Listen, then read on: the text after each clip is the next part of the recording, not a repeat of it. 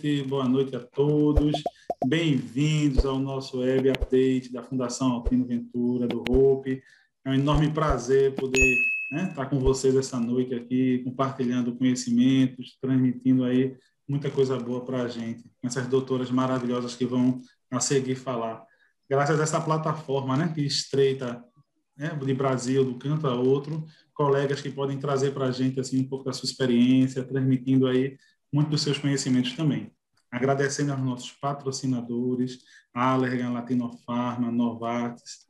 É uma honra também tê-los conosco, engrandecendo aí nosso, nosso evento. Viu? Espero que todos gostem.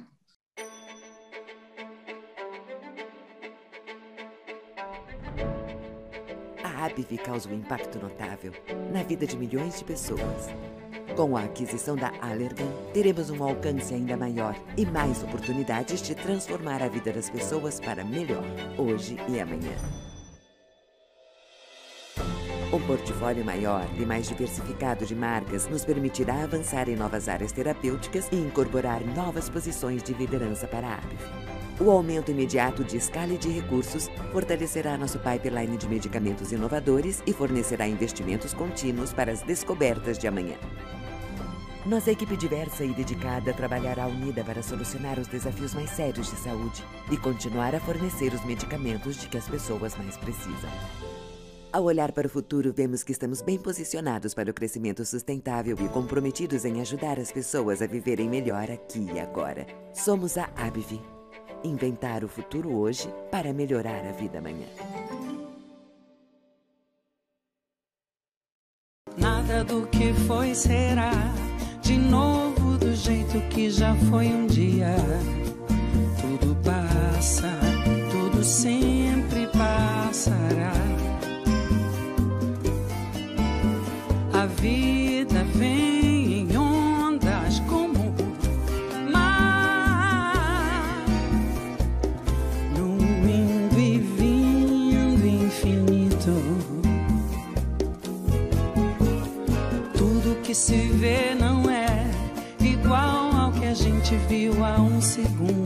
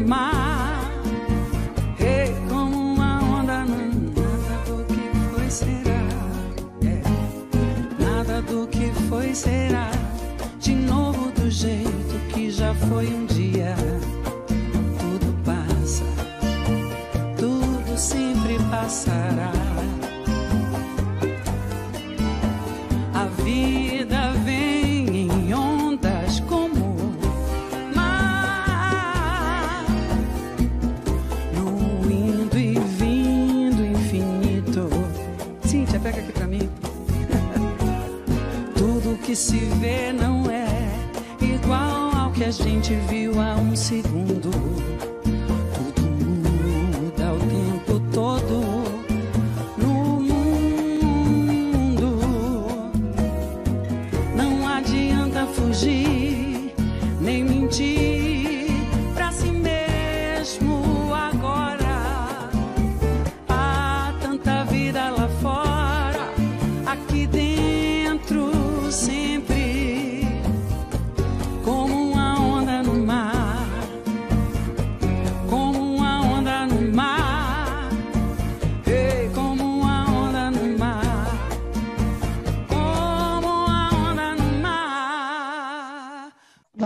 Boa noite. É, eu sou Carol Guimarães, para quem não me conhece, tá? Eu sou médica especialista em córnea do Hope e da Fundação Antino Ventura. E eu estou hoje aqui com o Dr. Pedro para a gente conduzir um pouquinho essa nossa conversa sobre ceratites infecciosas com a nossa convidada de hoje, que é a doutora Ana Carolina Vieira. É, antes de tudo, eu queria apresentar ela para vocês, tá? A Ana Carolina, ela é, é, especialista em córnea pela Unifesp, também fez fellow nessa mesma área na Universidade da, Cala da Califórnia Davis, Ela também tem é, do, é, doutora em Ciências Visuais pela Universidade da, é, da Califórnia, também pela Unifesp. E hoje em dia ela é professora adjunta da Universidade Federal Fluminense, tá, gente? Outra coisa, ela é fundadora do Insight Instituto. Para quem não conhece o Insight, procurem, é uma plataforma excelente, tá? É uma plataforma de monitoria é, em oftalmologia e acho que vale a pena vocês conhecerem.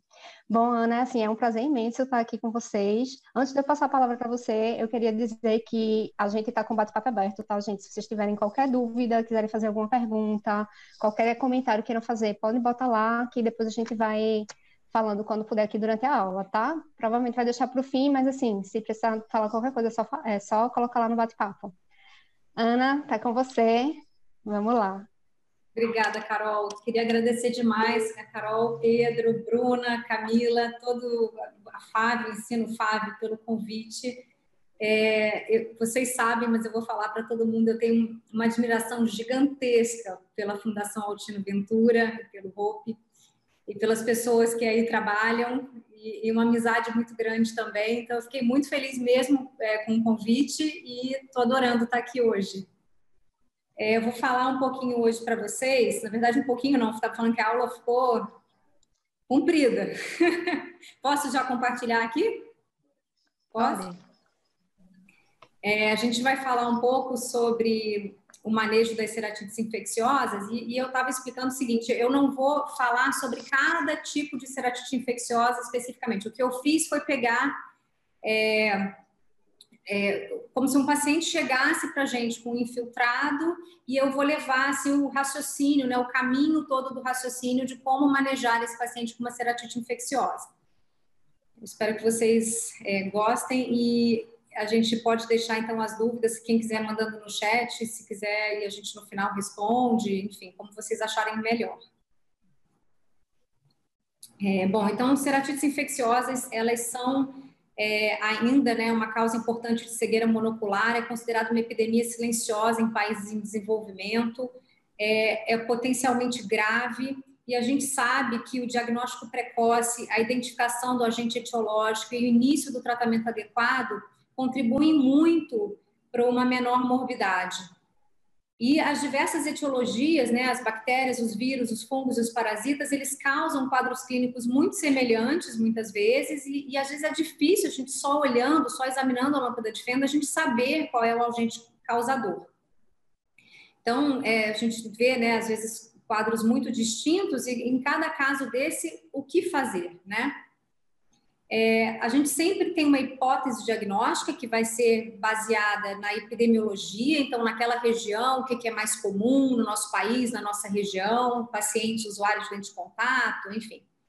É, a história clínica do paciente, que a gente tem que colher uma história detalhada, porque isso faz muita diferença, eu vou falar um pouco mais adiante sobre isso, e o exame clínico. Então, baseado nessas três, é, três coisas aqui, a gente vai chegar numa hipótese diagnóstica. É, no Brasil, né, a, a, etiologia mais comum é bacteriana, disparada a, a causa mais comum. É, dentro das bactérias, a gente tem os gram-positivos sendo os, os, responsáveis pela maior parte das ceratites infecciosas, é, exceto nos usuários de lente de contato, em que a pseudomonas, o gram-negativo, é o principal agente. Depois a gente tem quase empatado fungo e parasita, né, fungo e acantameba, e é, tem um percentual aí de culturas que vêm negativas, e aí aqui é porque ou é, ou é vírus, ou foi material insuficiente, inconclusivo, enfim, ou porque era realmente uma, não era uma úlcera infecciosa. É importante mencionar aqui é, essa, a, a, o, Marsa, né, que é o, que é o, o é, aureus resistente à, à medicilina, porque está aumentando demais o é, o número de casos né, de infecções por Marsa no mundo. A gente tem hoje 2 milhões de, de novos infectados por ano é, no mundo e a gente sabe que 80% desses micro-organismos eles são resistentes às quinolonas, então aqui para a gente isso é relevante porque a quinolona é o que a gente tem, né, que a gente mais usa para tratar é, esses casos. Eu não estou conseguindo passar, agora foi. É, a gente não faz uma, um infiltrado corneano, uma ceratite infecciosa do nada, né? A gente tem fatores é, de imunidade inata, como a nossa pálpebra, os cílios, a integridade epitelial, o filme lacrimal, que tem lisozimas, é, lactoferrina, imunoglobulina, mucina, defensinas, que são parte da nossa imunidade natural e que dão conta de proteger a superfície ocular no, no geral, no dia a dia, né?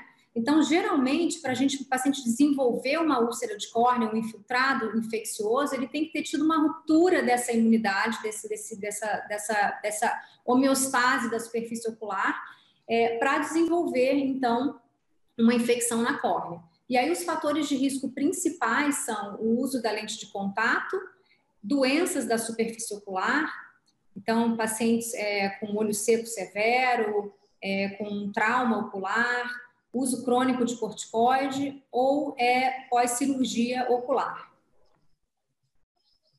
A anamnese é extremamente importante para auxiliar a gente aqui numa hipótese diagnóstica. Então, a gente saber a idade, o sexo, a ocupação do paciente, o tempo de evolução. A gente sabe que uma úlcera bacteriana ela pode evoluir é, em horas, às vezes, né, de um dia para o outro, o paciente dorme bem, acorda com o olho vermelho, é, ou então ao longo do dia, amanheceu bem, no final do dia está péssimo. E a gente sabe que uma úlcera fúngica, por exemplo, por acantameba, ela pode né, ser um quadro arrastado, às vezes, por mais de um mês, né? Aquele, aquela coisa vindo piorando aos pouquinhos. Então, o tempo de evolução é, é muito importante. Uso de antibióticos prévios, uso crônico de corticoide, outros fatores predisponentes, como diabetes, imunossupressão, trauma ocular, corpo estranho, cirurgias, e uso de lente de contato, que é o principal fator de risco, a gente tem que perguntar muito bem para o paciente sobre os hábitos dele é, de uso de lente. Do que tipo de lente ele utiliza, o, por quanto tempo ele usa, o número de horas por dia, de quanto em quanto tempo ele abre um novo par. É, cuidados gerais né, dele, os hábitos de cuidados de higiene da lente de contato, se ele dorme com lente, se faz esportes aquáticos com lente, usa né, em, em água. E aqui lembrar de, de, falar, eu sempre lembro, porque sauna, às vezes o paciente não sabe, mas a sauna tem aquela né, água em suspensão, então tem que tomar cuidado, tudo isso tem que ser falado, o paciente tem que ser bem orientado. É, em relação ao exame clínico, a gente vai avaliar a cuidade visual, Ectoscopia é importante, então, às vezes, olhar faces do paciente, a frequência do piscar. Tem algumas doenças, como, por exemplo, o Parkinson, Alzheimer, que você tem uma diminuição da frequência do piscar, fechamento palpebral incompleto, avaliar a pálpebra do paciente, se tem meibomite, é, né, blefarite, conjuntiva, esclera, isso tudo na, na ectoscopia. Depois testar, obviamente, se a gente está desconfiando de um herpes, a gente vai testar a sensibilidade corneana, corneana eu coloco sempre antes, porque é importante os residentes lembrarem, não, não, caírem, não criarem aquele hábito de colocar o colírio anestésico antes de examinar o paciente, porque se você depois quer testar a sensibilidade, você não consegue, tem que botar o paciente para esperar lá fora né, um tempão, para depois testar de novo, enfim. Então, sempre examinar primeiro o paciente, testar a sensibilidade e depois, então, pegar o colírio anestésico. E aí a gente vai avaliar pálpebras, filme lacrimal, é um paciente que tem um bom filme lacrimal, que tem uma boa superfície, uma superfície ocular saudável, o aspecto da lesão em si, então tem o epitélio, ele está presente, está ausente, como são as bordas dessa lesão, qual o tamanho dessa, dessa, desse infiltrado, a localização é profundo, é superficial, é periférico, é central, tem afinamento estromal, é, tem reação de câmara anterior, hipópio, e avaliar o fundo de olho. Sempre é importante a gente olhar se tem acometimento vítreo ou não, é, e se a gente não consegue é, avaliar se tem né, o fundo de olho, então pedir um ultrassom e avaliar se o vítreo está acometido ou se isso é uma infecção realmente só de segmento anterior de córnea. É, uma coisa importante aqui, quando a gente está conduzindo esse paciente que chega no consultório um infiltrado de córnea, é assim, esse infiltrado ele é estéreo ou ele é infeccioso? Como é que a gente vai saber diferenciar um infiltrado estéreo de um infiltrado infeccioso? As características clínicas, elas dão uma boa dica para a gente. Então, os infiltrados estéreis, eles normalmente são pequenos, são periféricos, eles podem ser múltiplos, aqui tem um só, mas podem, poderiam ter dois ou três, às vezes até mais. Geralmente, eles têm o epitélio íntegro, não coram com fluoresceína, é, eles não têm edema associado, não tem reação de câmara anterior é, e não causa dor. Dor é, é, uma, é um, uma, um sintoma que realmente fala a favor de ceratite infecciosa. O infiltrado estéreo ele causa um desconforto, o paciente vai relatar uma sensação de corpo estranho, uma irritação ocular, mas não dor. Então, o diagnóstico clínico, como a gente está falando, é muito difícil fazer, né? Enfim, quase impossível, mas médicos experientes é, têm até condições de, de dar uma, uma, fazer uma aposta e até acertar, mas normalmente a gente sabe que organismos distintos causam quadros clínicos semelhantes e a gente não vai conseguir fazer esse diagnóstico só olhando o paciente na lâmpada de fenda. Então, a importância da identificação do agente etiológico aqui, ele direciona a escolha do antibiótico, minimiza o uso desnecessário de antibiótico em úlceras de outras etiologias que não sejam bacterianas e fornece informações valiosas sobre sensibilidade in vitro, in vitro ao antibiótico. Então, para ceratites infecciosas, o raspado corneano para cultura e bacterioscopia antes do início da antibiótico terapia é o padrão ouro realmente. É, agora, tem sinais clínicos que a gente consegue olhar que dão uma boa dica para a gente da etiologia, né? Então, por exemplo, ceratites bacterianas, a gente geralmente tem infiltrados únicos, densos, branco-amarelados, geralmente arredondados, com margens bem delimitadas. Geralmente o epitélio está ausente, bactéria quase sempre. Você não vai ter uma, um infiltrado bacteriano com um epitélio íntegro. É, vai ter uma área de, de, necrose central, pode ter secreção purulenta e geralmente tem acometimento de câmara anterior, pode ter hipópio e pode fazer infiltrado estromal imune. Fungo, por exemplo, vai ser uma história mais arrastada, uma história de trauma com vegetal, pode estar presente, lesões satélites, margens infadas, pode ter invasão de câmara anterior, então aquela lesão que mais quase um cogumelo assim crescendo, né, para dentro da câmara anterior um infiltrado profundo com epitélio íntegro, isso aqui vai sugerir uma, uma etiologia fúngica. Os infiltrados por acantameba, você vai, né, o paciente, ele, ele geralmente é usuário de lente de contato, mas pode não ser, tem essa história de água contaminada, mesmo em não, em não usuário de lente, é, história arrastada, paciente com dor, mas a gente sabe que é, a dor, a ausência de dor, na realidade, não afasta o diagnóstico de acanta. Tem pacientes com ceratite por acantameba que não desenvolvem dor, não tem essa dor descrita no livro, né, que é desproporcional aos achados clínicos. A perineurite é um achado importante que, que quando presente, autoriza a gente a iniciar o tratamento, é, mesmo sem a, o resultado da cultura. E o anel imune, que também é um achado importante, né, bem característico na acantameba. E o herpes, a gente vai pensar em pacientes que têm talvez histórias de recorrências, de infiltrados recorrentes, né, de, de olho vermelho recorrente, sensibilidade corneana comprometida e pacientes, na, nos casos de estromal, estromal necrosante, o paciente não tem dor. É, tem um trabalho que mostrou é, que apenas 22% dos oftalmologistas, né, que foi realizado pelo, pelo pessoal do Dohine, é, apenas 22% dos oftalmologistas têm acesso a meios de cultura no consultório hospital. Então, como é que a gente conduz esses casos, né, quando a gente não tem acesso à cultura? Esse outro trabalho é, de 2007 mostra também é, que os, os especialistas é, de córnea, eles conseguem é, diagnosticar, só olhando na lâmpada de fenda, de fenda o exame clínico, os pacientes é, que, com úlceras por pseudomonas e por acantameba, aqueles casos mais avançados, é, com um, um, percentual de acerto é, razoavelmente bom.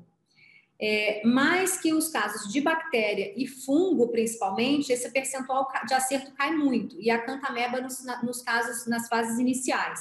Então, eles ressaltam aqui a importância realmente do papel complementar do, da cultura, da identificação desse agente etiológico. E aí a gente vê que na prática, na realidade, tem uma disparidade muito grande entre o que é recomendado e o que a gente né, faz na prática clínica. Muita, muitas vezes a gente vê que a maioria das pessoas, dos, dos médicos, acabam, dos oftalmologistas, acabam não colhendo material. E por que, que isso acontece? Né? Então, eu acho que tempo é um fator importante, a gente sabe que aquela correria do, do consultório, do ambulatório e colher material, quem colhe material sabe que demora, não é uma coisa que a gente faz rapidinho. O custo, sem dúvida, né, é importante. A logística de obtenção dos meios de cultura e manutenção dos meios de cultura no consultório, né, para quem não consegue manter, ter uma geladeira com os meios de cultura, porque não, não colhe com frequência, não faz sentido, porque os meios de cultura eles vencem muito rapidamente, as, os, as datas de vencimento são de validade são distintas, né, umas têm umas uma data de validade mais curta, outras mais longas, então essa logística ela é complicada, é, e o transporte de meios de cultura já semeados, como é que vai fazer essa, essa né, para levar para o laboratório, enfim, tudo isso aqui demanda tempo e, e, uma, e, e combinar né, com, com o laboratório, então muita gente não faz isso. E a gente sabe também que mais de 90%, 90 dos infiltrados é, é, infecciosos, eles têm sucesso de tratamento com tratamento empírico. E muitas vezes também o médico oftalmologista colhe material e tem um histórico de insucesso com tentativas prévias e acaba des, é, desistindo de colher material. Então, a gente colhe sempre? Todo, toda úlcera, todo infiltrado que chegar no consultório tem que colher material? Não. A gente vai colher aqueles, aqueles, daqueles pacientes que a gente sabe que tem infiltrados que preenchem um, um critério de gravidade. Então, a, os pacientes com infiltrados é, potencialmente graves, a gente tem então que colher. É, quais são esses critérios? Então, úlcera central, né, que, é, que acometa o eixo visual, úlceras maiores do que 2 ou 3 milímetros, úlceras profundas, que acometam mais do que um terço do estroma, afinamento corneano, ou decimetocele, acometimento escleral, Úlceras suspeitas, então histórias arrastadas, mais, mais prolongadas, que você está suspeitando de fungo, acantameba, micobactéria, após cirurgia, por exemplo. É, e, a, e, após a ausência de resposta a tratamento prévio. Então, o paciente já chegou tratando e já não respondeu ao tratamento, esse então a gente tem que colher. Aqui é outra indicação absoluta de colher material, que é pós-operatório. Então, infecção pós-LASIK, a gente tem sempre que considerar infeccioso, até que se prove o contrário. Levar para o centro cirúrgico, levanta o flap, colhe material, envia para o laboratório. Após transplantes lamelares, a mesma coisa, porque na interface né, é mais profunda, isso dificulta o raspado, dificulta a penetração do antibiótico, então muitas vezes é necessário realmente a cirurgia e raspar a interface. Aqui, falando do, do acometimento vítreo, né, que eu já falei mais cedo, então, é, os pacientes que quando chegam, às vezes tem uma, uma ceratite muito importante, é, com, com, um infiltrado muito grande, que compromete visualização de, de polo posterior, aí o ultrassom aqui é bastante importante para a gente avaliar se tem acometimento vítreo ou não. E aí esse paciente chegou, então, a gente precisa tentar descobrir qual é o agente etiológico, o que, que a gente pode lançar mão, né? Então, tem os métodos convencionais, é, a observação microscópica direta, né, o grão, a pesquisa direta para fungo é, ou para cantameba, ela nos fornece uma informação rápida, tem baixo custo e ela ajuda muito a guiar o tratamento inicial. Então, a gente sabe que o GRAM, ele vem positivo, né, ele pode ajudar em até 75%, 75 dos casos de ceratites bacterianas e de 35% a 90% dos casos de ceratites fúngicas, isso depende do centro, né, dos, dos de onde os, os trabalhos são realizados. É, então, realmente, não, não tem porquê a gente, quando pode, não colher uma lâmina e mandar para o laboratório. É, a cultura é ainda o padrão ouro, então a identificação do agente etiológico é, e é, eu sempre peço o antibiograma também, porque ajuda a gente, a, a, né, se o paciente não estiver respondendo bem, a gente saber a, que outro é, antibiótico utilizar. E aí, como é que a gente vai obter esse material, então, para enviar para o laboratório? A gente sempre tem que conversar com o paciente, explicar a importância do procedimento, obter consentimento. E aí a gente faz na lâmpada de fenda, anestésico tópico, bléfaro, e eu utilizo geralmente espátula de Kimura, é, mas, ou então uns suaves, tem uns suaves bem pequenininhos, bem, bem fininhos, quando a úlcera é muito pequena, né, quando tem muito pouco material, esses suaves são interessantes também. A lâmina de bisturi, a lâmina 15 também pode ser utilizada. É, e aí tem alguns cuidados que a gente tem que, que tomar, é, que é o seguinte, é sempre olhar, a, checar a placa antes. Então, essa primeira foto aqui é, é uma placa que eu tirei da geladeira para usar e ela estava contaminada. Então, a gente tem que sempre checar o material antes sempre tirar as placas da geladeira com pelo menos uma hora de antecedência, porque ela não pode estar gelada, ela tem que estar a temperatura ambiente. Quando a gente tira da geladeira, não sei se dá para ver aqui umas gotículas na tampa, ela condensa. Então, a gente tem sempre que manter a placa virada com a, com a, com a tampa para baixo, porque se você colher e virar a tampa para cima, ela vai ficar pingando, gotejando essa, essa água da condensação em cima da placa e vai lavar aquilo que você semeou. É, o ar-condicionado deve estar desligado, a gente não deve nunca falar no momento que está colhendo, eu oriento o paciente a ficar né, em silêncio, não falar, não, não tossir, não espirrar, se for acontecer alguma coisa, ele me avisar para a gente parar, porque senão contamina. É, a placa, quando a gente abre para semear, a gente abre e imediatamente fecha, coloca a tampa para baixo para manter ela fechada o tempo todo, com essa preocupação realmente com contaminação. É, semeio sempre o material próximo ao, ao fogo. O bico de Bunsen é, é, ótimo, na verdade eu não uso isso, eu uso um, um isqueiro, um zipo, mas faço sempre ali naquele halo de esterilidade que o fogo é, faz, né? É, sempre, se der, interessante é a gente suspender medicação tópica por 24, 48 horas se o paciente já estiver usando antibiótico. Quando ele chega sem usar medicamento, a gente colhe então antes do início do antibiótico. Evitar corantes vitais e higiene ocular é muito importante. Não adianta a gente colher do fundo de saco secreção do, do, do fundo de saco conjuntival, é, porque ali não tem microorganismo. A córnea ela gosta de, os microorganismos gostam de córnea saudável, então ele vai estar maior é, em maior quantidade na borda das úlceras, né, da, na, na, borda do infiltrado, na córnea do paciente. Então, geralmente lava o olho do paciente e colhe realmente é, da córnea. Então, a gente colhe, como é que a gente colhe, né? A gente vai colher três lâminas, uma para gram, uma para guinza e uma que eu deixo sem fixação para coloração especial, eu mando três. É, até porque aqui onde eu envio o material é, também a pesquisa de fungo é separada da pesquisa de bactéria, a, bactéria, a, bactéria, a microbiologia é separada do, do, departamento de pesquisa direta de fungo. É, eu sempre identifico a, a, a, lâmina né, com o nome, identidade do paciente e a data de nascimento, e eu sempre faço esse esquema aqui para mostrar que a gente não essa foto aqui é uma foto ótima, é a foto da, da Cecília, lá do, do Loft, da Unifesp, que ela mostra assim, não adianta fazer esse, essa minhoquinha aqui, porque quando você coloca no, no, no, microscópio, você não consegue ver nada. Tem uma foto interessante de, de uma lâmina é, mal colhida, né? mal que o material está mal espalhado. Então, tem que lembrar de espalhar bem, realmente, por toda a parte central da, da lâmina, porque senão acontece isso, ficam grumos, e aí você coloca no microscópio e não consegue ver nada. O ideal é isso aqui, que está bem espalhado o material, e você consegue identificar aqui, olha, os bacilos gram-negativos, olha que bonito. Aí você vê uma imagem boa. É, então, a gente colhe três lâminas, sempre os meios sólidos. Então, é, o ideal, óbvio que não, nem sempre a gente consegue ter acesso a todos os meios de cultura, mas o ideal seria colher sempre um agar-sangue, agar-chocolate, agar-saborô.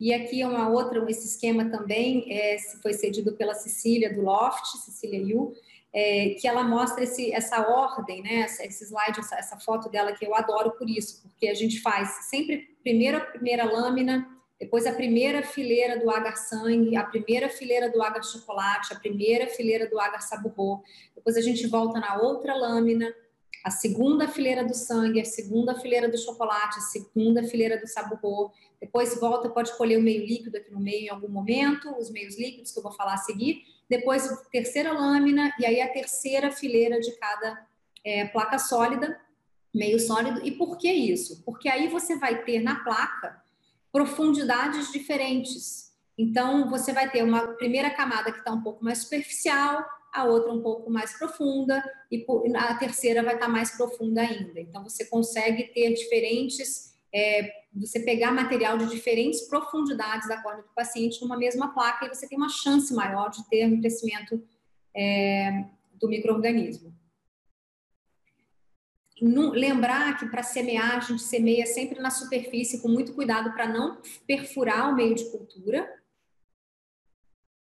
é, e aí aqui a cantameba é uma situação especial em que a gente, porque o meio de cultura utilizado para a cantameba é um meio que, que, é enriquecido com E. coli, então a gente não tem esse, a gente não leva né, esse, esse meio contaminado, entre aspas, para o consultório. Então, a gente quando colhe é, um paciente que a gente suspeita de acantameba, a gente envia o material nesse meio, que é a solução de P-salina de peixe, é, ou então um meio de transporte bem simples, né, que nada mais é do que uma parte do soro fisiológico para quatro de água destilada num, num ambiente estéreo, e você coloca isso aqui e envia para o laboratório, e aí o técnico no laboratório vai então pipetar né, o, o, o material daqui de dentro do, do, do, tubinho e vai então semear no agar não nutriente ou no agar soja. Aqui no Brasil a gente usa o agar não nutriente mais do que o soja.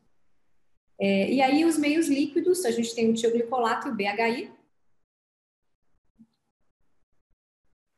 É, e aí aqui assim, eu trouxe assim, se, se não tiver acesso a todos esses meios, ou se a úlcera for muito pequena, tiver muito pouco material, pelo menos colher o agar-sangue saborou se der, mas se não der, só o sangue, porque o fungo cresce no agar-sangue também, então se puder o agar-sangue saborou pelo menos ótimo, mas se não, dá, dê preferência ao sangue, e sempre um meio líquido, né, se puder BHI, mas se puder os dois, BHI e glicolato, melhor ainda.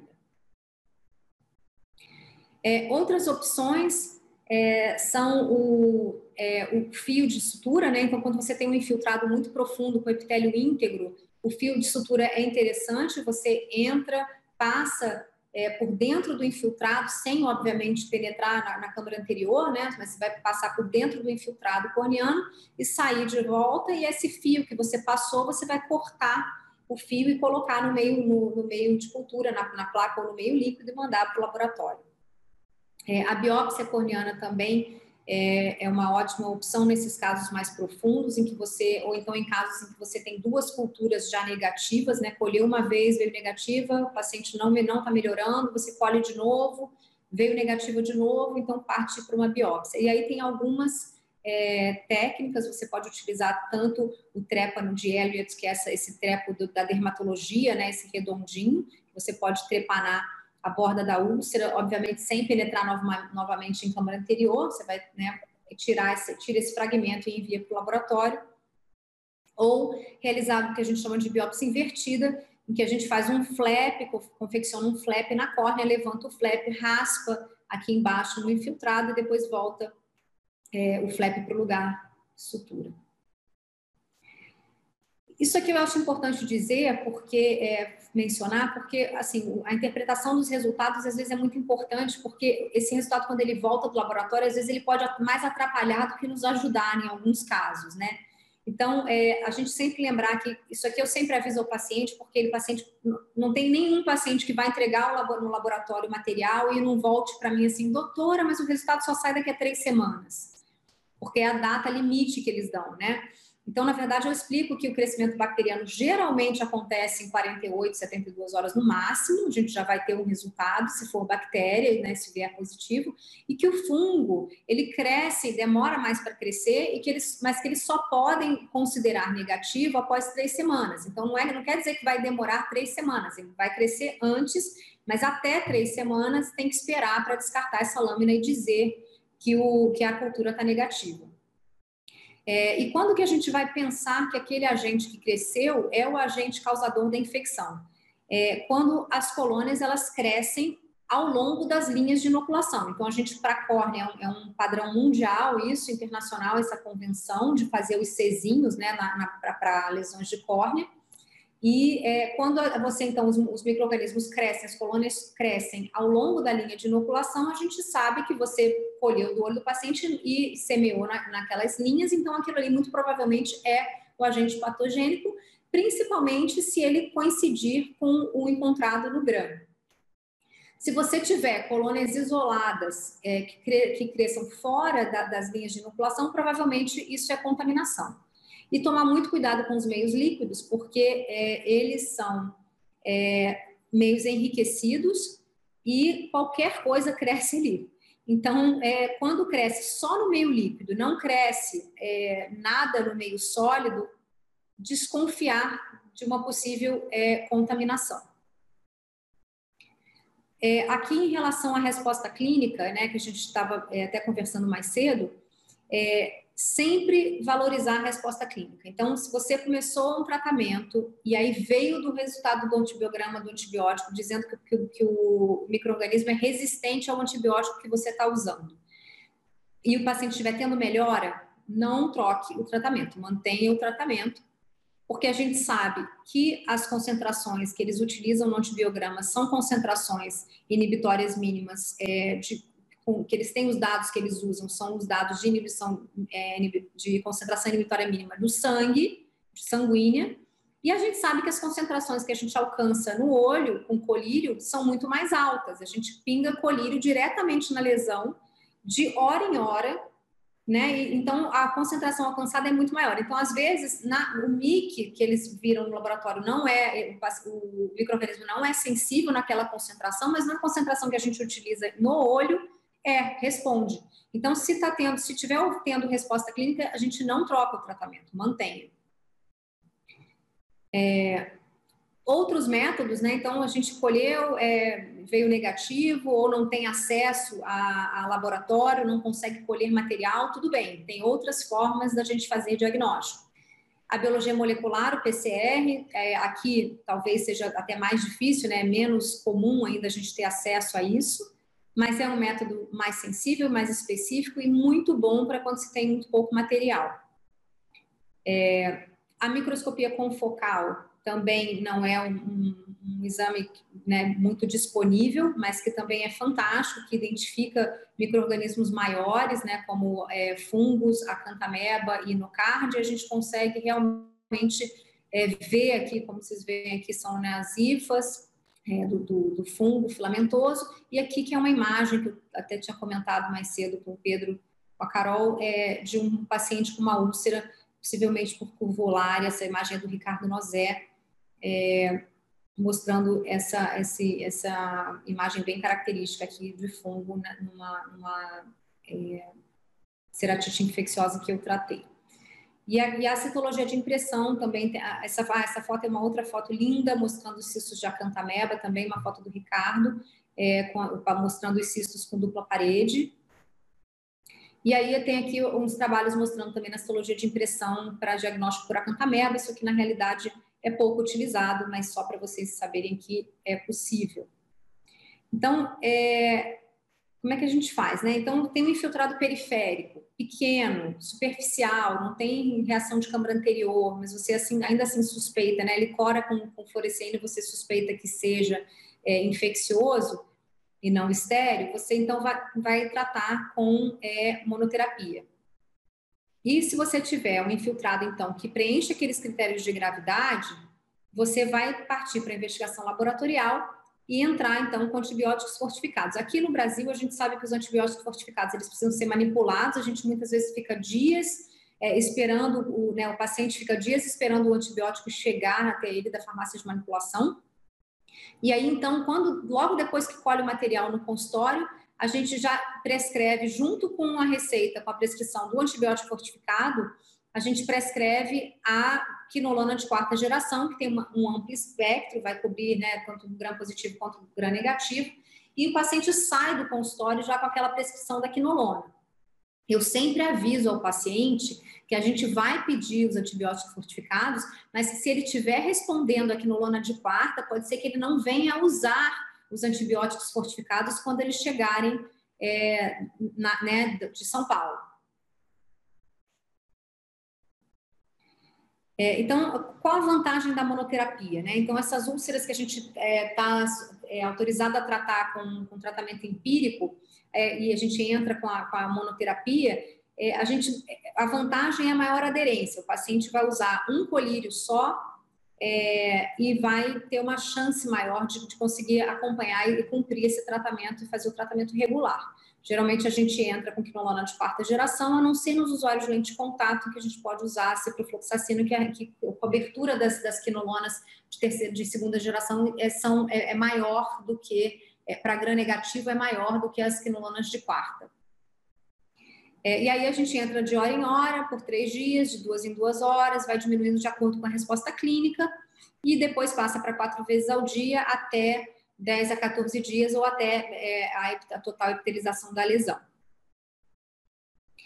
É, naqueles pacientes, então, que tem né, os infiltrados mais graves, que a gente tem que colher material, a gente vai entrar com é, o, a antibiótico é, terapia fortificada. E aí a gente sempre usa uma cefalosporina, associada a um aminoglicosídeo, e faz da mesma forma, de hora em hora por três dias, duas em duas horas, vai diminuindo de acordo com a resposta. Aqui a gente tem que ficar muito atento à toxicidade, é muito colírio, os colírios são tóxicos, principalmente os aminoglicosídeos, e aí é, muitas vezes a gente tem que às vezes passar um pouquinho o colírio por causa da toxicidade, às vezes até suspender é, um, um, né, um dos colírios, é, mas, enfim, isso é importante porque a toxicidade também é responsável por, pela não epitelização e, às vezes, atrapalha a cicatrização corneana.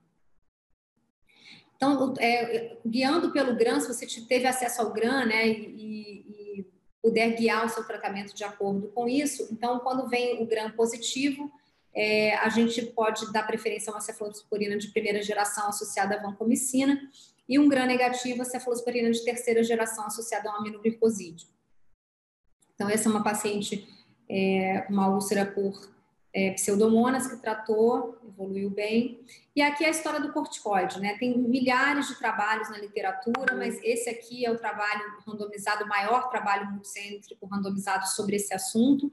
É, foram 500 pacientes, ele foi realizado, na verdade, é, os pacientes foram é, triados na Índia, mas também é, analisa, os dados analisados nos Estados Unidos também.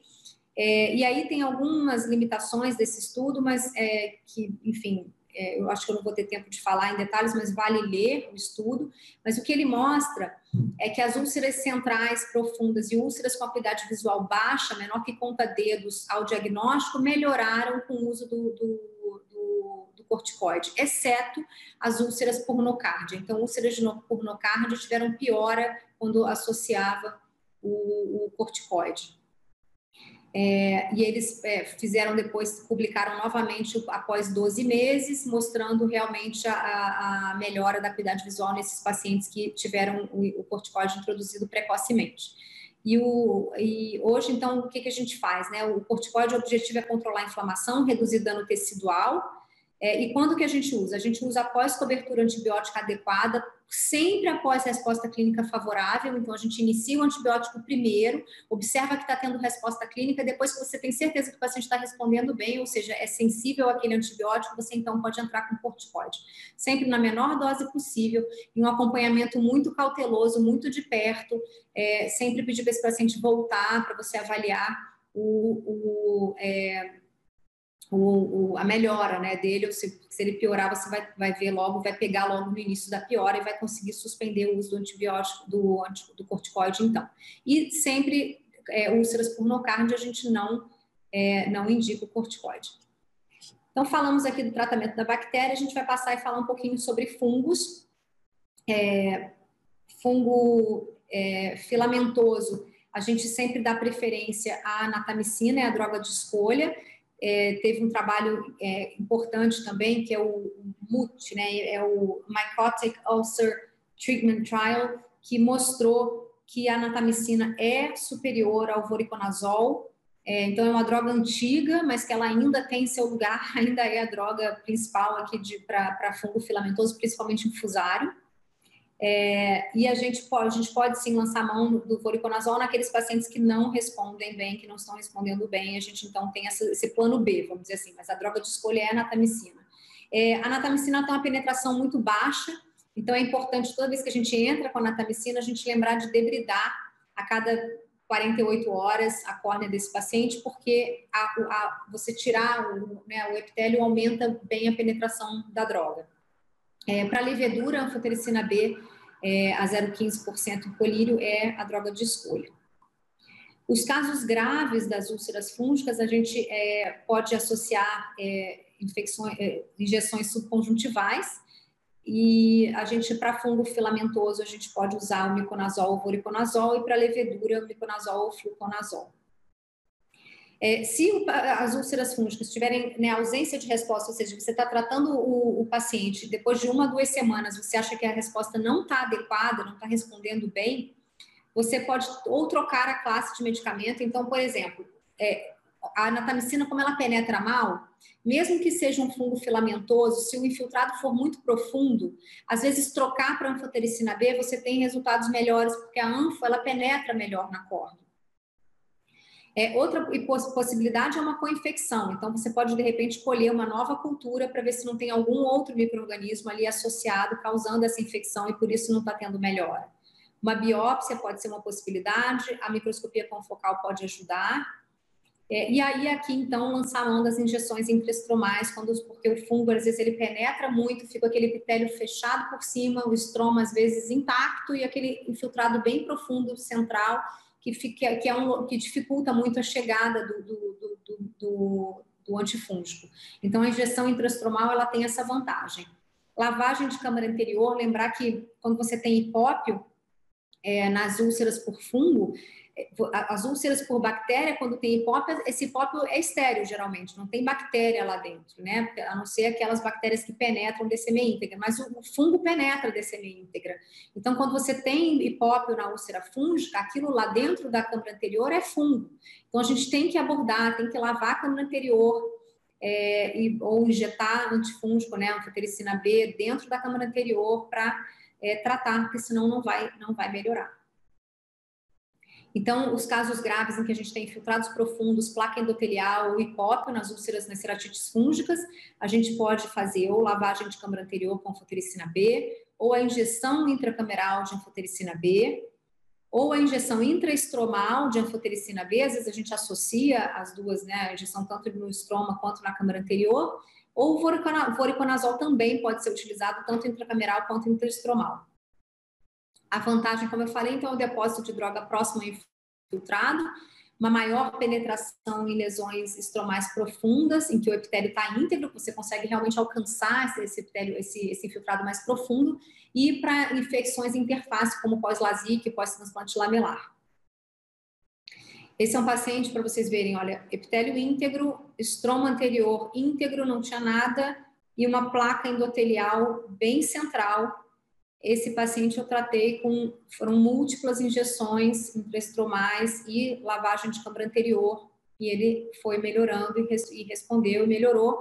A confocal, a última, veio negativa, a gente repetiu já depois de um mês, três meses, não, não tem mais nada na confocal, ele está com o olho calmo, mas foram inúmeras, é, foram 12 injeções nesse paciente aqui, intraestromais, para conseguir controlar essa, essa infecção.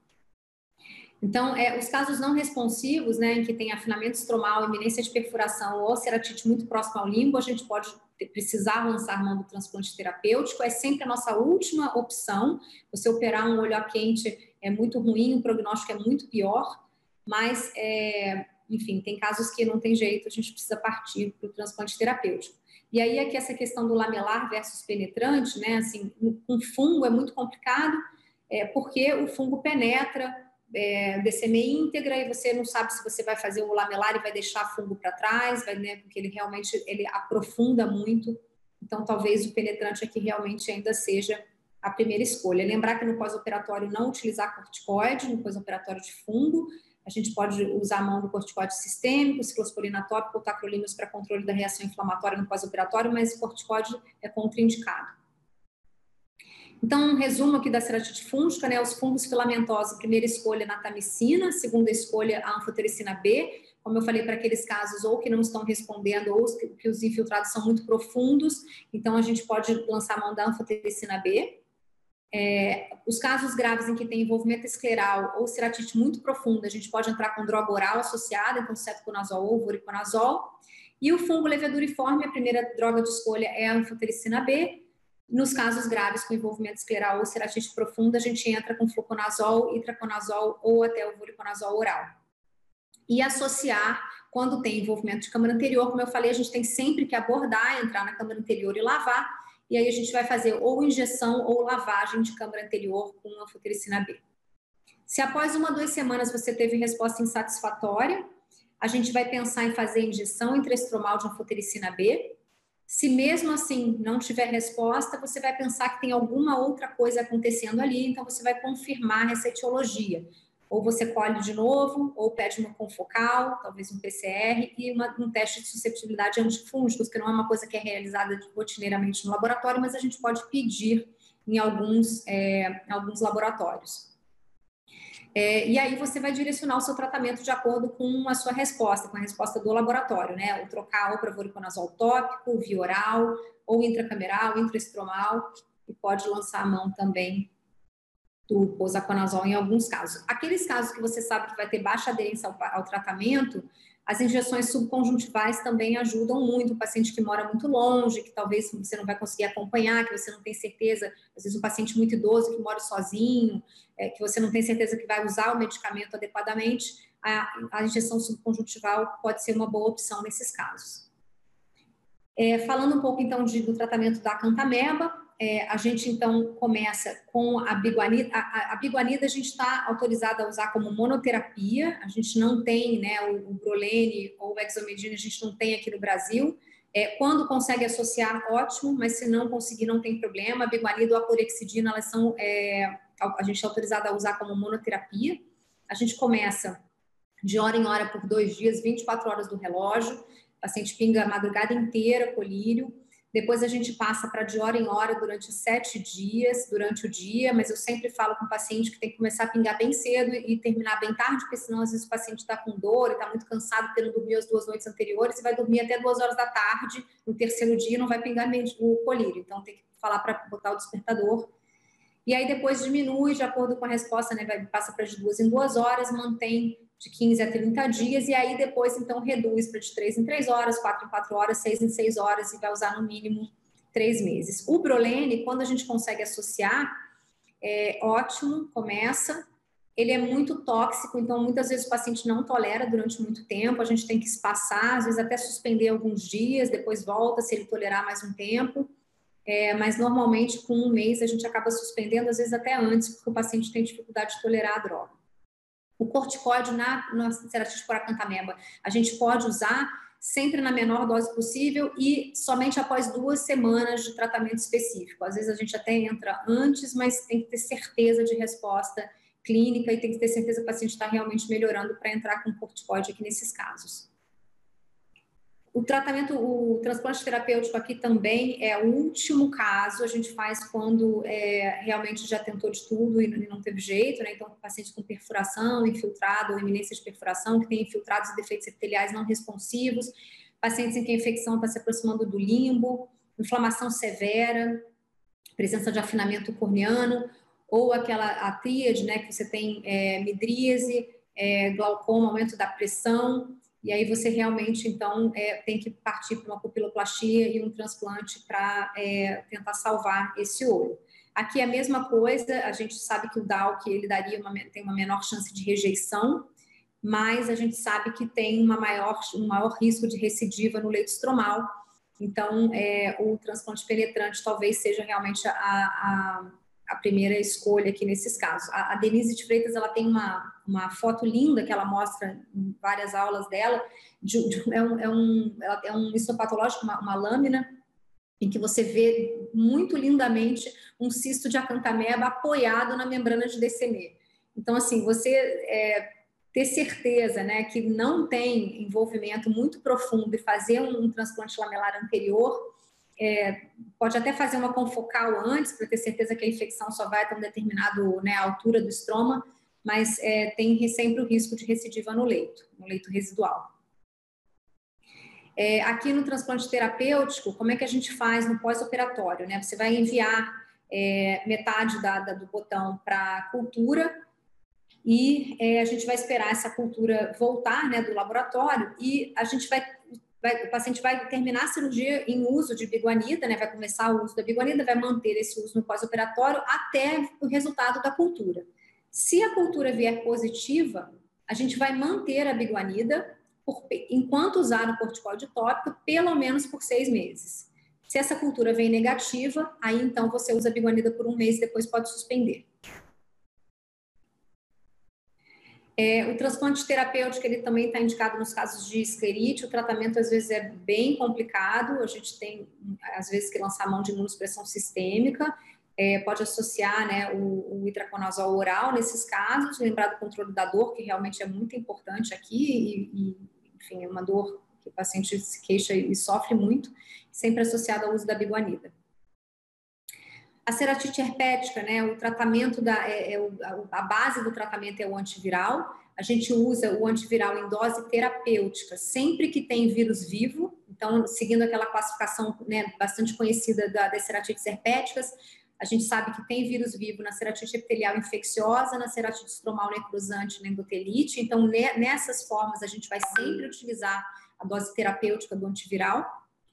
É, no, na ceratite estromal imune, como o nome diz, é uma reação imune. Então, a gente vai. A base do tratamento aqui é o controle dessa reação imune. Então, é, é, o, é o, corticoide. É, mas a gente tem que lembrar que a gente tem sempre que usar a dose profilática do antiviral nesses casos, porque senão o epitélio vai abrir você vai piorar o quadro do paciente. E aí o corticóide ele está indicado então no controle da inflamação e dessa resposta imune, então na ceratite estromal imune, na ceratite estromal necrosante, na endotelite e na ceratite neurotrófica, às vezes você pode usar um corticoide é, milesimal de superfície. Lembrar que o corticoide é sempre contraindicado naqueles casos em que se tem defeito epitelial. Então o epitélio está aberto na ceratite herpética, não entre com corticoide, espera o defeito fechar é, e depois, então, inicia o corticóide. Mas se tiver aberto o epitélio, o, o corticóide está contraindicado. O transplante de córnea também é somente após todas as tentativas, então lente de contato terapêutica, fez tarsorrasfia, adesivo tecidual, recobrimento conjuntival, não teve jeito, aí parte para o transplante tectônico. Vai usar o corticóide tópico no pós-operatório, o antibiótico até epitelização e vai lembrar sempre de fazer a profilaxia antiviral. É, a gente tem sempre que usar a dose é, profilática, né, que do aciclovir é 800 miligramas por dia, do, do valaciclovir do Valtrex 500 miligramas por dia.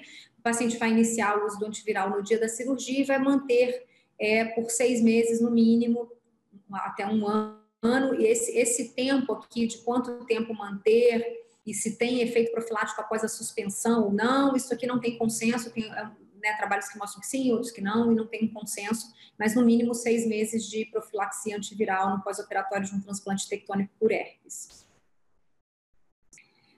Terapias adjuvantes, a gente vai falar de cicloplégicos, tetraciclinas, que, que é, podem ajudar bastante a cicatrização corneana, lente de contato terapêutica, cola tecidual, a cola salva óleos muitas vezes, então é muito importante a gente saber fazer a cola essa cola que está aqui na foto tem uma cola enorme, a gente geralmente faz até de 2 a 3 milímetros, mas essa, essa paciente aqui, por acaso, foi uma paciente que é, eu precisei fazer essa cola durante a pandemia, não tinha córnea, a gente estava sem córnea, então fiz uma cola grande e a cola ficou, graças a Deus, é, ficou lá, não, não saiu. É, o PET corneano, transplante tectônico, uso da membrana amniótica, recobrimento conjuntival e o crosslinking é, em último caso, na verdade, a gente faz mais em, em é, casos realmente não responsivos e em que você já tentou tudo e não conseguiu resolver. É, em relação à reabilitação visual, então o paciente tratou, ficou bem, é, ficou com uma opacidade estromal residual, um astigmatismo irregular, a gente tem que reabilitar a visão, e aí aqui a primeira tentativa seria lente de contato rígida, as semiesclerais ou esclerais, e depois, então, um transplante de córnea.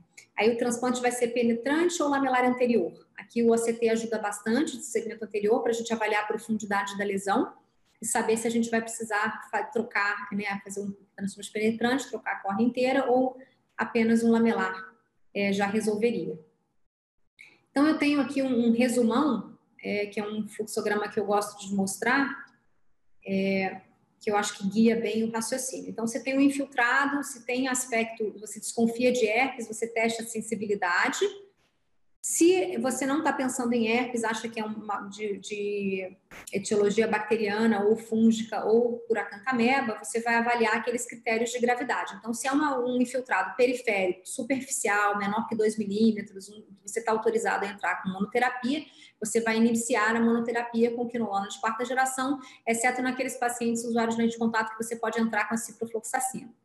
Se responder bem, maravilha, mantém o antibiótico, o paciente vai evoluir bem. Se não responder bem, você então tenta suspender, se possível, o antibiótico, colhe material e aí vai direcionar o seu tratamento de acordo com a resposta do laboratório.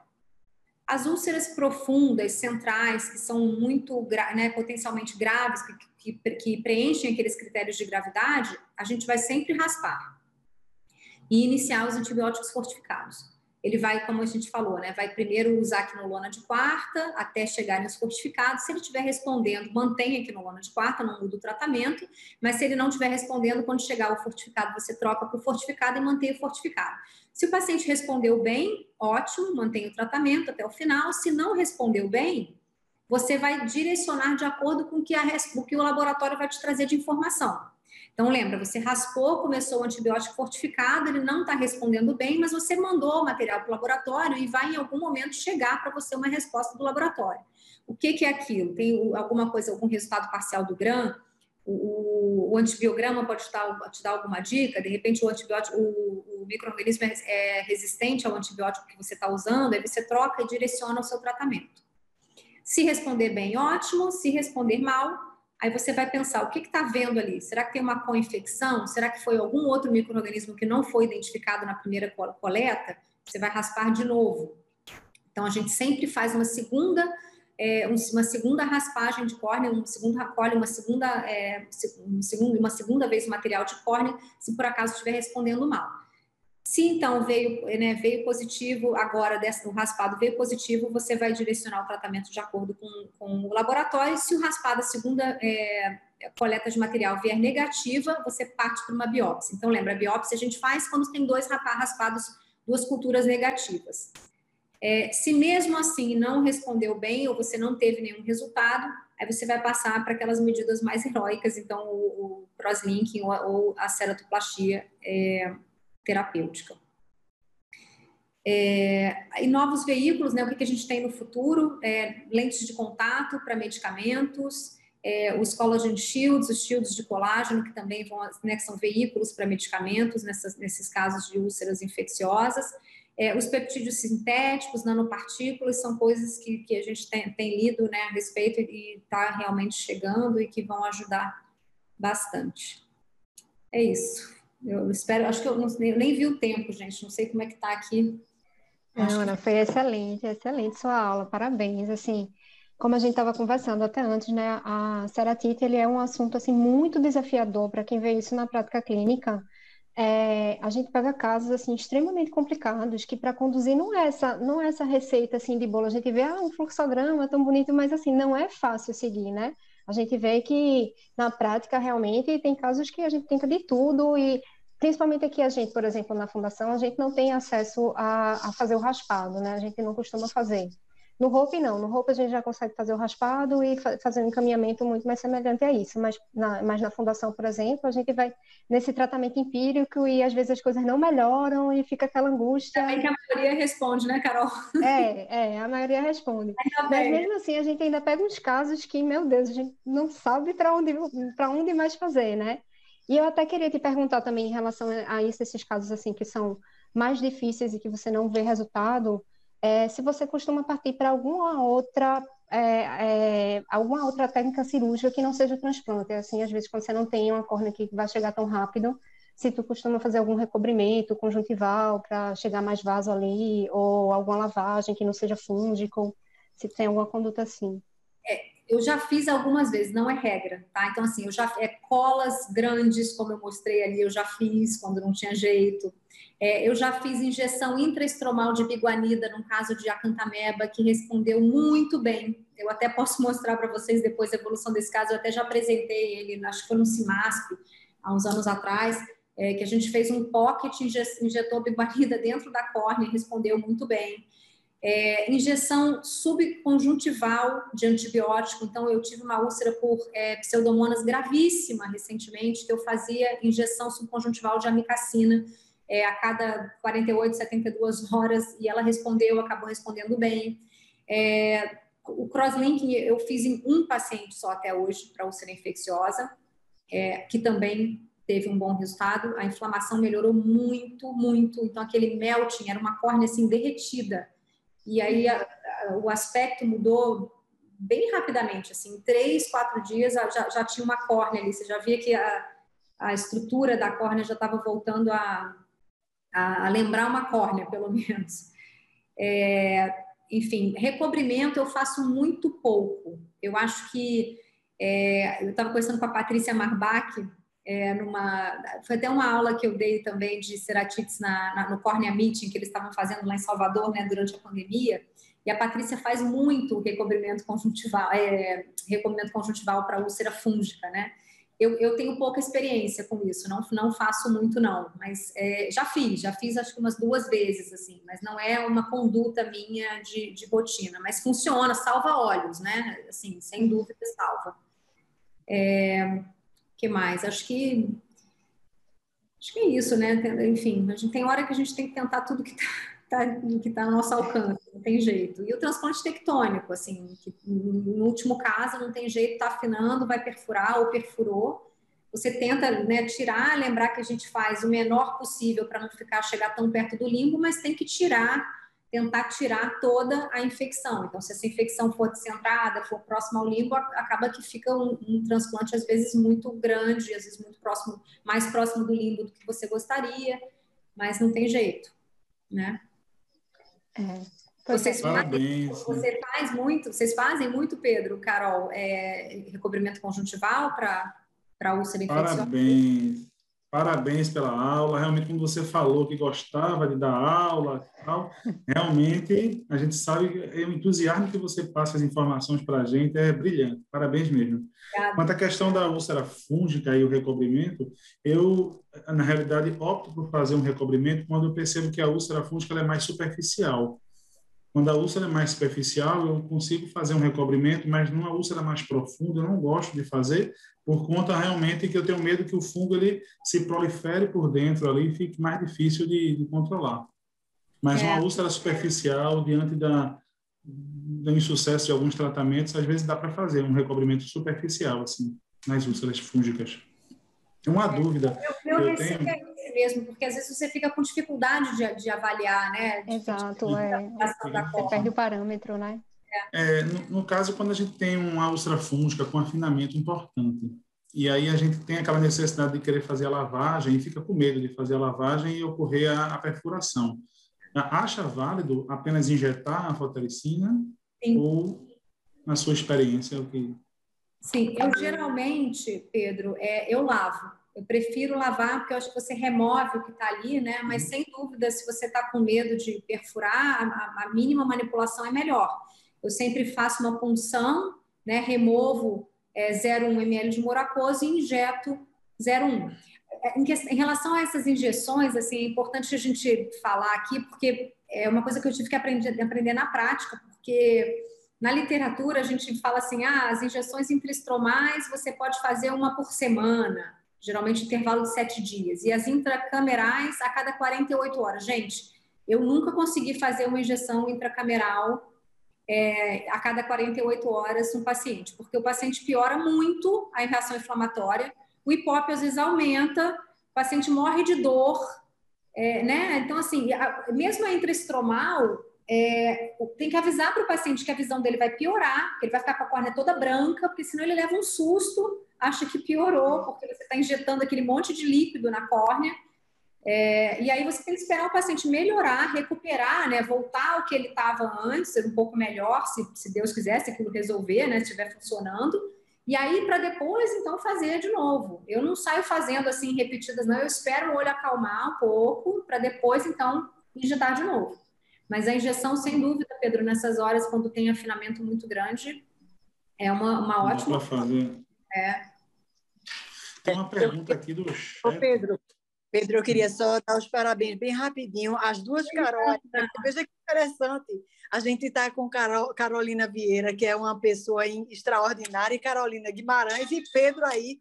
Esse realmente webinar para Queria dar os parabéns a vocês dois por terem é, selecionado né, é, a, a querida Carol. Eu queria só dar uma interrupção para mostrar a vocês que eu conheci Carol na UC uhum e ela foi me receber muito gentilmente lá com o doutor Mark Manes. É, e assim, quando eu conheci Carol, foi amor à primeira vista. Ela continua sendo essa pessoa elegantérrima, não somente como profissional, mas também é, na vida, Carol. Sou sua fã. Viu? Eu não vou atrapalhar vocês, que eu estou vendo um monte de perguntas para você aí. Eu só quero dar, cumprimentar aí e dar os parabéns para o Update. Obrigada, obrigada mesmo. Você é uma querida, você sabe que é recíproco, amor à primeira vista de lá e para cá, ó, dos dois lados. Eu amo essa família toda aí. Apareça Obrigada. Desculpa aí, Pedro aí, Carol, pela interrupção. Beijo, viu, Carol? Um beijo. Um beijo. E vamos para o chat também aqui.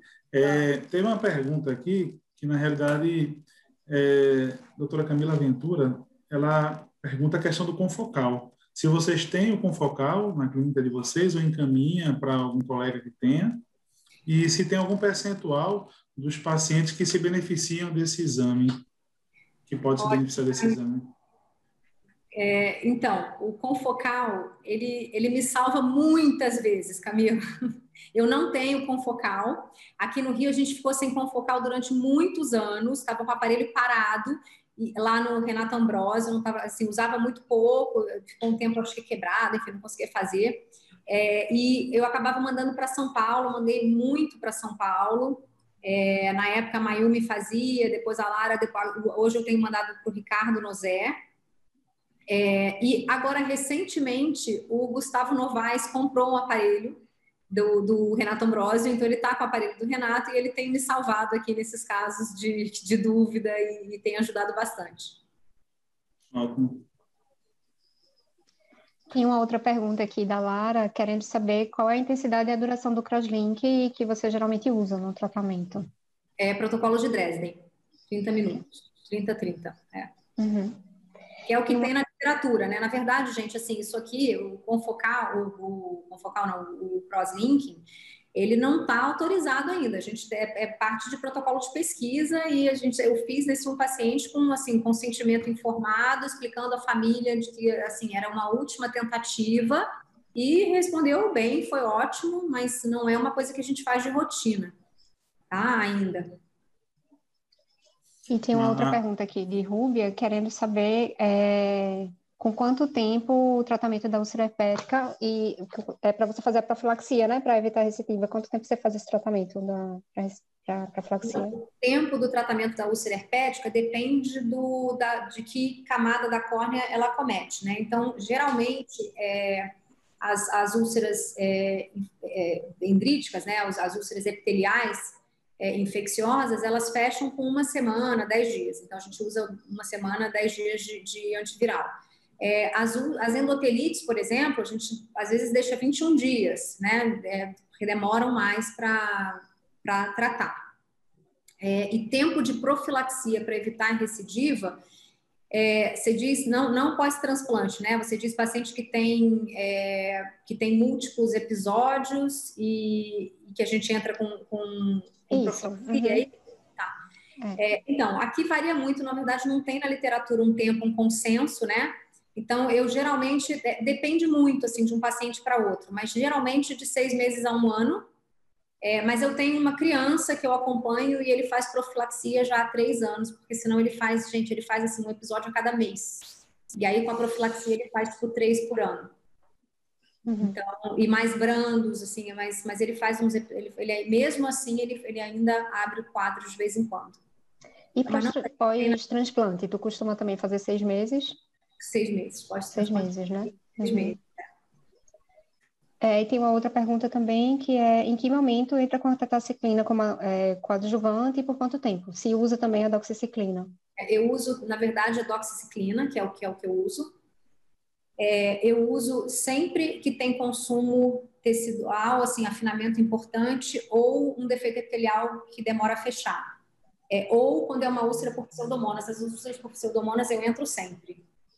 Porque a gente sabe que tem consumo né, muito grande ali tecidual. Então, é, eu sempre entro. Eu uso doxiciclina, eu entro com doxiciclina de 100 miligramas de 12 em 12 por 15 dias. Depois eu passo para uma vez ao dia, é, um período mais prolongado, às vezes 15, 30 dias, 45 dias, se precisar, é, e até diminua a dose para 50 miligramas. A gente tem como manipular hoje em dia, é, não sei, vocês têm a fórmula aí, farmácia de manipulação aí, na, aí em Recife? Existe? Certificado, você diz? É, para manipulação. Chama a fórmula. Uma farmácia, a fórmula, ah, uma farmácia de manipulação.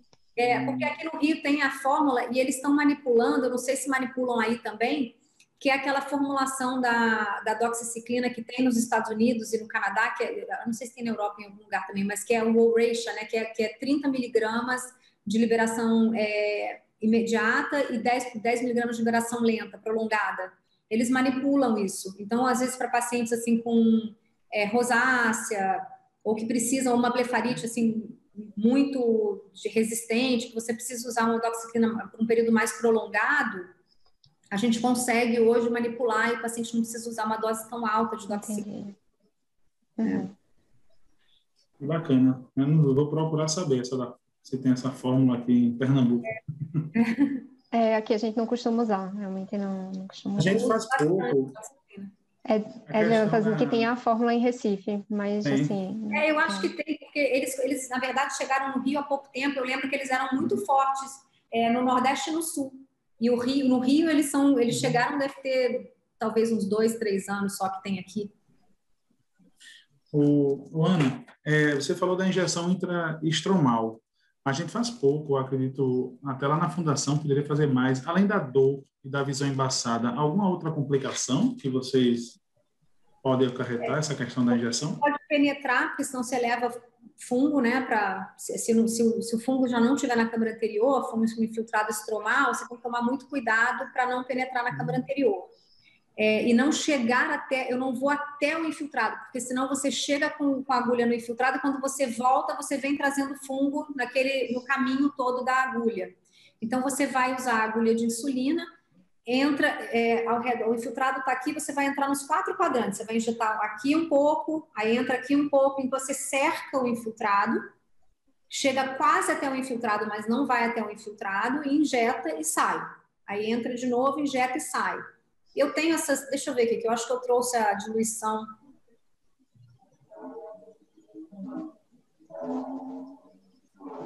Hum, não trouxe aqui. Mas eu tenho isso, viu, Pedro? Eu te mando. Ok. É, a diluição do. Eu tenho aqui, eu tenho aqui em aula, porque eu não, não separei aqui o slide agora, porque isso vai ficar muito longo, mas eu te mando.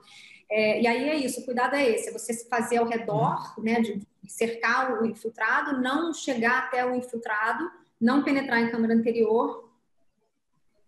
E aí, lembrar que o seu paciente, porque vai ficar com aquela córnea toda branca, a, a visão vai piorar. Entendi. Eu vi um é, trabalho que mostrava. Estromal dói menos do que a intracameral. A injeção na câmara anterior dói mais, faz mais reação inflamatória. Eu vi algum trabalho uma vez que mostrava o tempo né, do medicamento no olho do paciente. E parece que na, na, nas injeções intraestromal ali, passa até sete dias. Na, na, lavagem de câmara, 48 horas, mais ou menos. Então, assim, achei bem interessante a questão é dessa injeção. E nos casos, assim, que eu visualizo, talvez, a gente conversando aqui, que tem uma iminência de perfuração, talvez a gente fazer uma injeção intraestromal e também injetar, como você falou, seja uma opção, né? Sim. Acho que é interessante. É, a gente faz muito pouco, realmente, né, doutor Pedro? É. Até voriconazol subconjuntival é uma opção também para esses casos muito dramáticos, assim, responde bem também. É, hoje a gente tem o voriconazol é, genérico, que é bem mais barato, ele custa tipo 350 reais, é, que antigamente era 3.500, 4.000, né? Era, era, uma fortuna. Hoje não mais, assim, a gente consegue mais barato. E, o, e o, é, é, a questão dessa, do, do, tempo, né, que você falou, era, foi isso que eu comentei lá atrás, assim, na prática, eu não consigo fazer uma injeção intraestromal a cada semana, a cada sete dias e uma injeção intracameral a cada 48 horas, porque geralmente o paciente está tem uma reação inflamatória muito grande. Eu espero aquela córnea voltar, né, o edema, a, a, aquela droga ser toda absorvida, o edema diminuir de novo, a córnea voltar ao normal para depois então injetar de novo. É, porque o, o, paciente fica até nervoso, assim, porque ele estava com a visão melhor, está com a visão pior, ele não quer voltar para o centro cirúrgico fazer aquilo que piorou o olho dele. Ele tem que entender que melhorou para ele querer fazer de novo, entendeu? Então a gente vai, enfim, administrando, né? Carol, uma outra pergunta é, também de Ruby, é, ela quer saber se você faz a cola no centro cirúrgico ou se faz no consultório. E qual é a cola que tu usa? É, eu uso é cianacrilato, e eu faço normalmente no, na, no consultório, na lâmpada de fenda. A, a gigante, assim, maior parte, disparada, maioria das vezes, na, na lâmpada de fenda. Claro que eu já fiz, fiz no centro cirúrgico, mas é raro.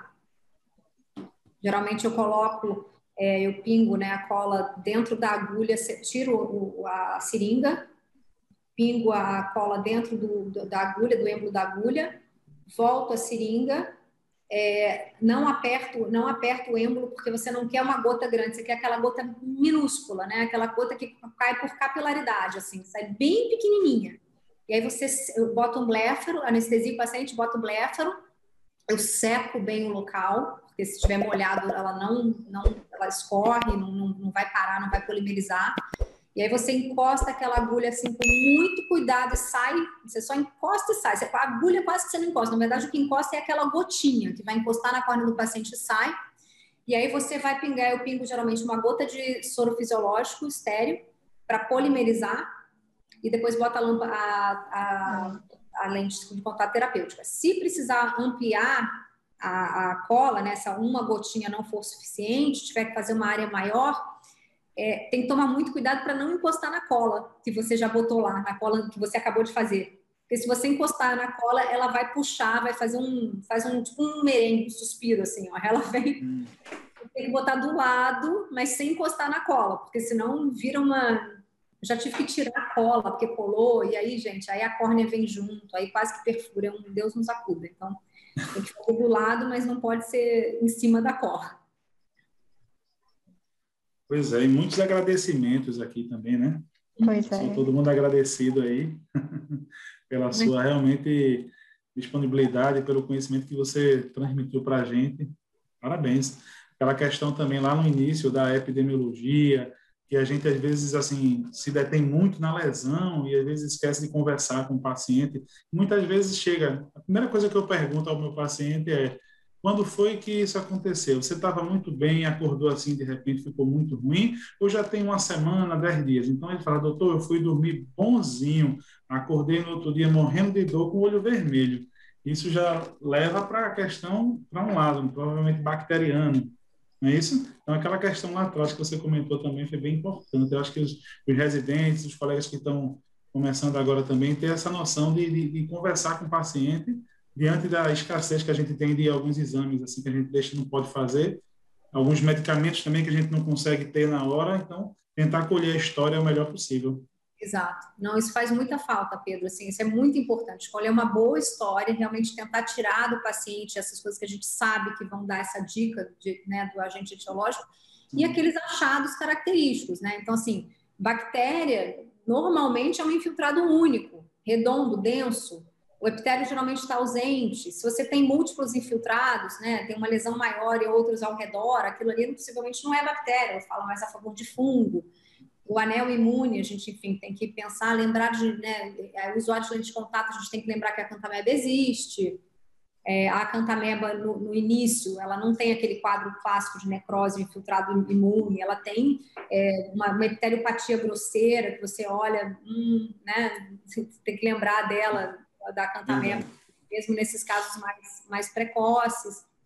Enfim, mas a história é muito importante, realmente. Entender também aquela questão que, que mesmo assim, principalmente quando a gente suspeita para pseudomonas, que às vezes até no início, após o início do tratamento, a lesão ainda pode piorar por hum. conta daquelas enzimas colagenolíticas que podem continuar ali fazendo o efeito dela. Aí tentar, ah, primeira coisa, dor. O paciente chega para mim, doutor, melhorei a dor. Isso para mim já é positivo também. Não sei se, né? Acredito que para você também. É melhorador. É. A primeira coisa que é o critério subjetivo, né? Porque ele vai voltar dois dias depois, um dia, no dia seguinte você vai ver, ele vai estar com a lesão igualzinha. O infiltrado não vai ter mudado nada, não vai ter começado a fechar epitélio, mas ele vai falar exatamente isso. Já consigo ficar com o olho aberto, dormir essa noite, né? A dor está melhor. Esse é o primeiro critério diminui o lacrimejamento. Exatamente. Aí, já é critério de melhora, critério subjetivo de melhora, né? Olha, olha, eu estou muito feliz aqui, viu? Por mim, eu passo essa noite toda conversando. Não sei aí, tô brincando. Pois é, esse assunto é interminável, né? Mas, poxa, algum, alguém no chat mais, alguém para não, aqui só né, agradecimentos e realmente, é. Carol, a aula foi maravilhosa, assim, eu sabia que você ia enriquecer muito, assim, a nossa prática clínica com suas dicas, eu queria te agradecer muito por ter vindo aqui hoje, sabe? E é isso. Parabéns, foi ótimo. Obrigada. Eu vou querer, eu vou querer a diluição aí para tentar já fazer. E a diluição, vamos cobrar. Eu mando, eu mando. mando para vocês. Prazer gigante, eu adorei. Obrigada mesmo. E eu estou à disposição, viu, gente? Se vocês quiserem bater papo, dividir caso, discutir caso, eu adoro, assim, porque eu acho que a gente às vezes está com um caso difícil, você tem um, né, um colega para mandar e, é. enfim, falar o que, que, você acha, me ajuda aqui, porque às vezes um olhar externo ajuda muito, né? Então, é, se quiserem trocar figurinha comigo, eu vou adorar também. Com certeza. Ótimo, já salvei esse canal aqui. também. valeu, tá pessoal. Valeu mesmo. Pronto, gente. Obrigada, gente. Boa noite. Um beijo enorme. Não sei se a Eliana ainda está aqui. Um beijo gigante. Camila, Bruna. Beijo. Carol, muito obrigada mesmo. E Pedro também, muito obrigada. Um prazer. Obrigada. Valeu, obrigado. Tchau, obrigado. Parabéns. Tchau, gente. Boa noite. Foi Boa ótimo. noite.